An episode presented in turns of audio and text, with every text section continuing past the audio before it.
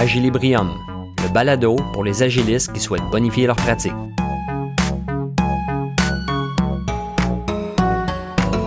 Dans cet épisode d'Agilibrium, nous poursuivons notre maîtrise de la feuille de route des produits.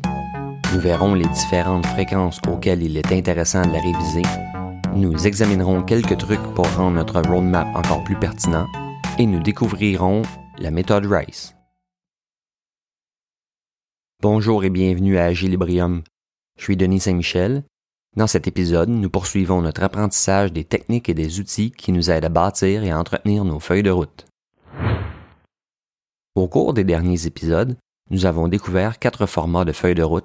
Nous avons compris l'importance de nous appuyer sur la courbe d'adoption du produit dans le marché et sur le cycle de vie du produit pour créer notre feuille de route.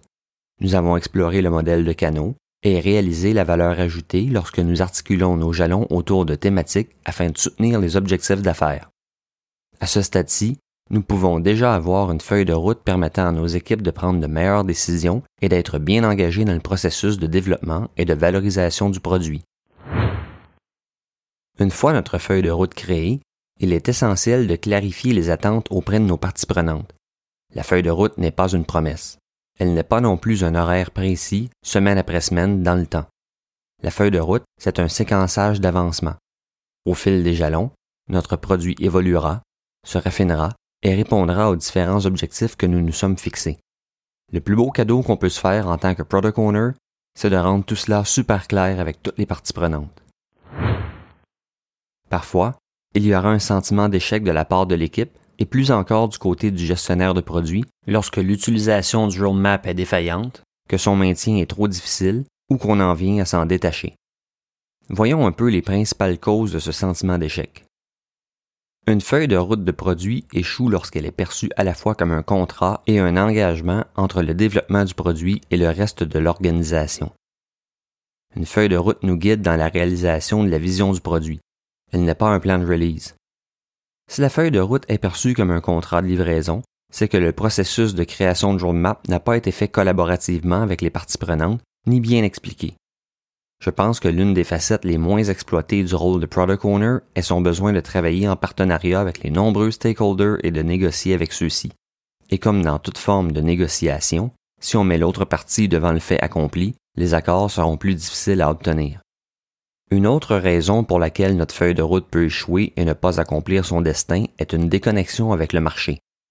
Comme pour un voyage de loisirs, la route vers la réalisation de la vision de produit est une aventure qui doit permettre d'être réactif aux mauvaises surprises, mais aussi aux nouvelles opportunités qui se présentent. Pour être connecté avec son marché, la feuille de route de produit se doit de respirer. Une feuille de route trop lourdement remplie, avec des jalons serrés, des délais imposés très rapprochés ou une trop grande complexité devient difficilement malléable. Souvenons-nous, la feuille de route dévoile les grandes étapes des différentes thématiques et objectifs d'affaires du produit. Elle ne devrait pas nous empêcher d'altérer aisément une étape ou un jalon ici et là, tout en conservant sa direction générale. Ne pas être à l'écoute du marché, c'est un peu retomber dans une méthode de développement en cascade. Une feuille de route peut échouer si elle est en fait un backlog déguisé. Prenons garde aux fonctionnalités spécifiées directement dans le roadmap. Non seulement ces fonctionnalités ne sont pas cohérentes avec la nature même d'une feuille de route, mais il y a alors un risque de dédoubler de l'information avec le backlog. Notre temps de gestionnaire de produits est très précieux. Assurons-nous d'en tirer parti à sa juste valeur. Une feuille de route peut échouer si elle survole une trop grande étendue. Un roadmap qui prévoit, dans le détail, des jalons et des objectifs pour les 36 prochains mois a très peu de chances d'être respecté. C'est bien d'avoir une vision stratosphérique sur une plus longue période, à condition que le degré de détail soit proportionnel à la proximité des jalons. C'est un peu comme conduire une voiture sur une route de campagne. On doit savoir qu'il y a une courbe dans un kilomètre vers l'horizon et qu'il y a un boisé sur la droite qui s'en vient au loin là-bas. On ne devrait cependant pas être en mesure de préciser la hauteur des arbres, leur essence ou la densité du boisement. Si notre feuille de route présente trop de détails sur un lointain horizon, c'est dangereux et ça devient très énergivore pour le gestionnaire de produits qui tente de tout concilier. Plus important encore, selon moi, une feuille de route peut échouer si elle n'est pas entretenue dans le cadre de nos activités courantes de valorisation de produits. De par sa nature organique, La feuille de route requiert qu'on s'en occupe sur une base régulière, ne serait-ce que pour la connaître par cœur sur le bout des doigts. Parce que si on la connaît vraiment bien, ça devient facile de la défendre et de partager avec nos équipes et nos parties prenantes tout le raisonnement derrière les décisions qui y apparaissent. En s'accordant du temps de qualité pour s'y pencher à intervalles réguliers et à un rythme soutenu, le Product Owner s'approprie vraiment toutes les facettes de la planification stratégique de la valorisation de son produit. Le sentiment de maîtrise est important ici, et avec ce sentiment vient une plus grande aisance à prendre certains risques qui pourront s'avérer payants. Ceci nous amène à nous demander à quelle fréquence la feuille de route devrait être révisée, entretenue ou même mise au défi. Une réponse toute simple serait de dire bah, aussi souvent que c'est pertinent. C'est une réponse assez générique qui ne nous aide pas particulièrement. Une meilleure approche est de s'appuyer sur la courbe d'adoption du marché et sur le cycle de vie du produit que nous avons abordé à l'épisode 5. Selon que notre produit est en début de cycle de vie ou est à maturité, nous n'aurons pas besoin du même investissement. Également, le marché dans lequel nous évoluons aura un grand rôle à jouer pour nous aiguiller.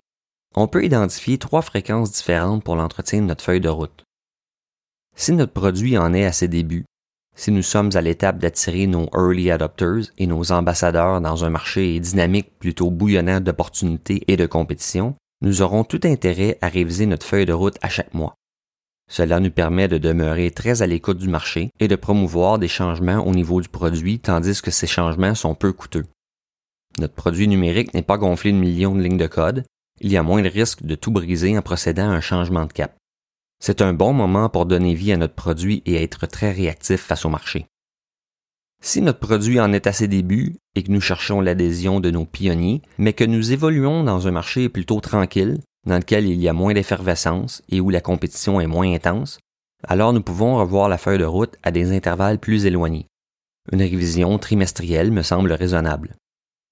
On sera tenté d'utiliser la même fréquence si notre produit est très mature, mais que nous évoluons dans un marché plutôt volatile. Souvenons-nous que si l'on cherche à acquérir la majorité précoce ou tardive de nos utilisateurs, notre produit doit répondre aux besoins bien définis de notre clientèle cible. Si le marché est très variant, s'il s'y passe beaucoup d'actions, nous voudrons nous assurer que nous demeurons bien connectés à la réalité de ce marché et que nous suivons de près notre clientèle cible dans son évolution. Réviser notre feuille de route à chaque trimestre s'avère donc nécessaire. Nous pouvons nous permettre ce délai car, puisque notre produit est mature, nous ne voudrons pas le dénaturer par trop de changements subis. Nous demeurerons donc réactifs aux demandes tout en préservant la force tranquille qui a séduit notre masse d'utilisateurs. Enfin, si notre produit est plutôt mature et que nous évoluons dans un marché très stable, dans lequel les besoins des utilisateurs finaux sont plutôt traditionnellement peu enclins à changer ou à évoluer drastiquement, nous pourrons réviser notre roadmap deux fois par année. À ce stade, généralement, les besoins sont moins mouvants et bien établis, clairs et validés. Nous sommes moins en exploration et davantage en consolidation. Évidemment, ces fréquences sont des outils de référence à considérer, mais s'offriront à nous plein d'autres occasions pour réviser notre feuille de route. Une idée de génie peut surgir d'un coéquipier ou d'un partenaire. Une nouvelle loi adoptée, un règlement passé, une contrainte technologique émergente, voilà quelques facteurs d'influence qui nous pousseront à adapter notre roadmap en dehors des fréquences suggérées précédemment. Maintenant que nous avons une bonne idée de la fréquence de travail à investir pour maintenir notre feuille de route, Voyons en quoi consiste ce travail.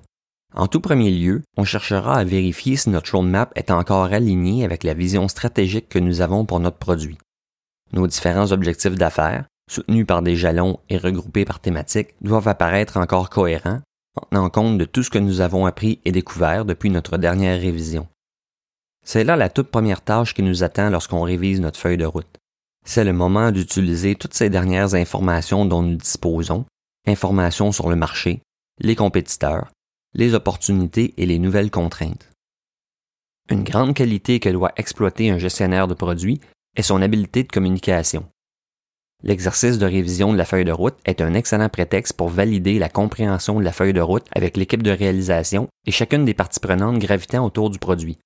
Est-ce que l'alignement est bien compris? Est-ce que le raisonnement derrière les prises de décision sont clairs pour tout le monde?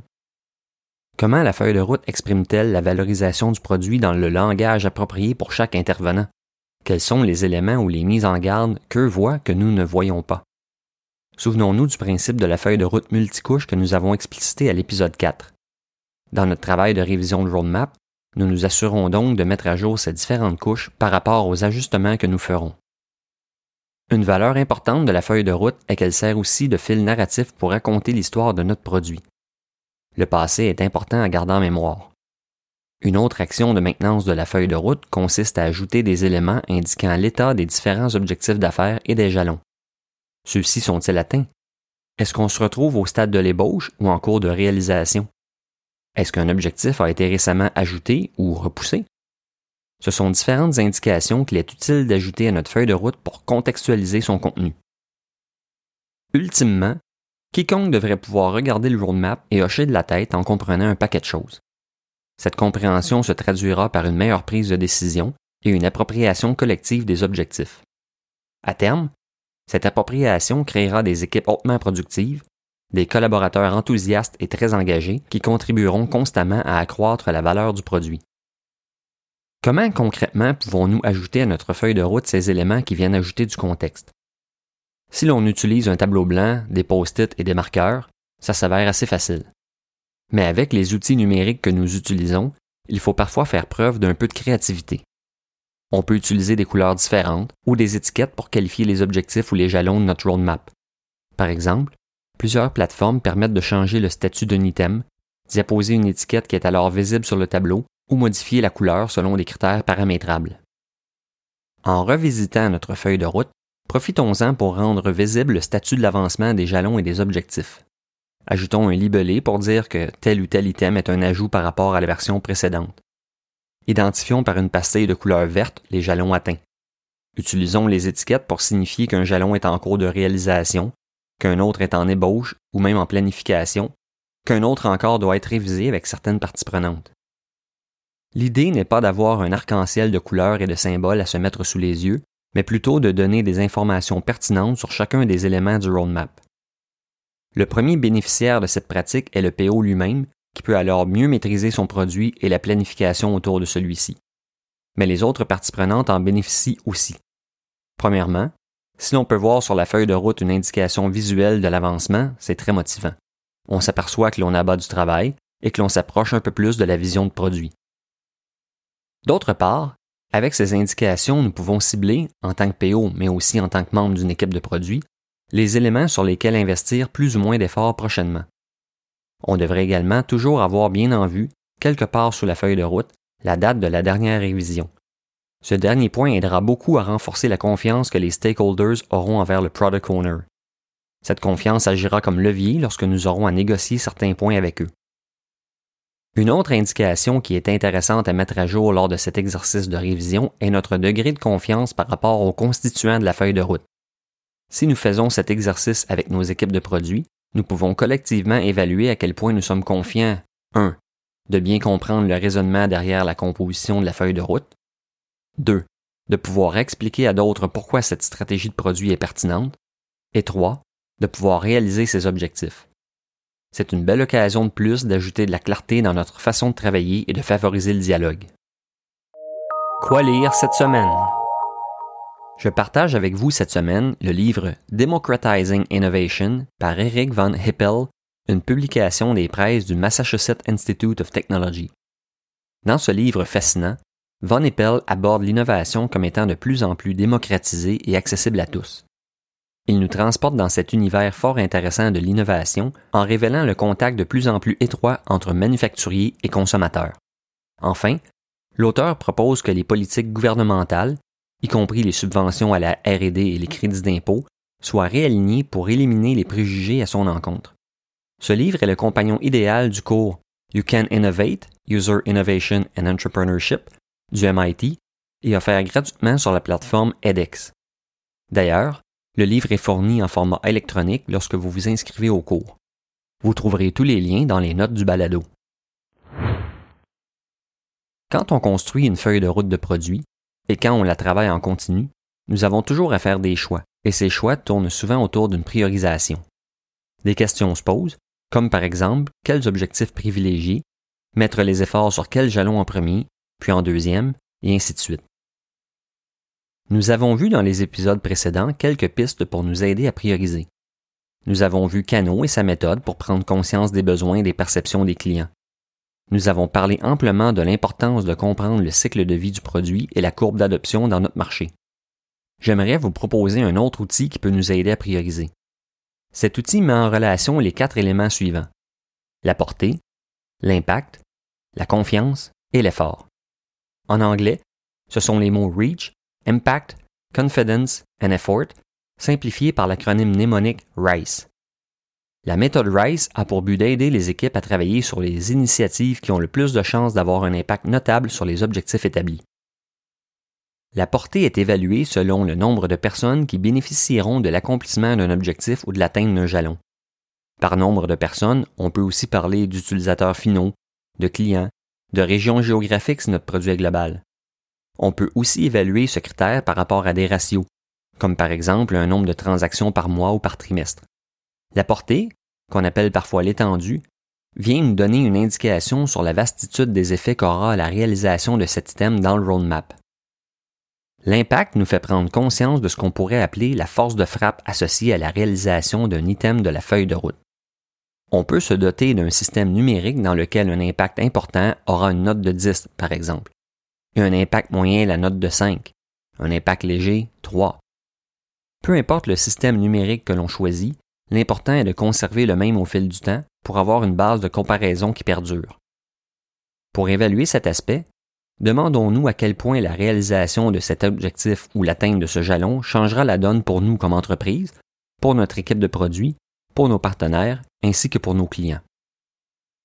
La note de confiance qui constitue le troisième critère d'évaluation de la méthode RISE vient pondérer les deux éléments précédents, la portée et l'impact. Nous évaluons ici à quel point nous sommes confiants au sujet des notes que nous avons attribuées. Avons-nous une confiance de 75% 90% 30. Combien de données avons-nous pour soutenir nos hypothèses?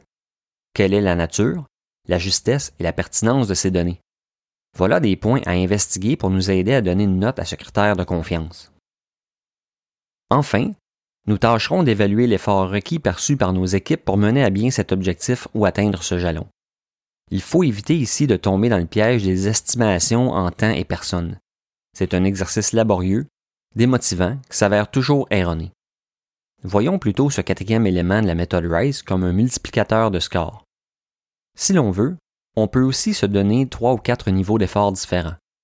Certaines équipes aiment parler en taille de t-shirt ou de pizza, avec des valeurs comme small, medium, large, extra large. Il est tout à fait approprié aussi d'utiliser la suite de Fibonacci, avec les chiffres 1, 2, 3, 5, 8, 13, etc.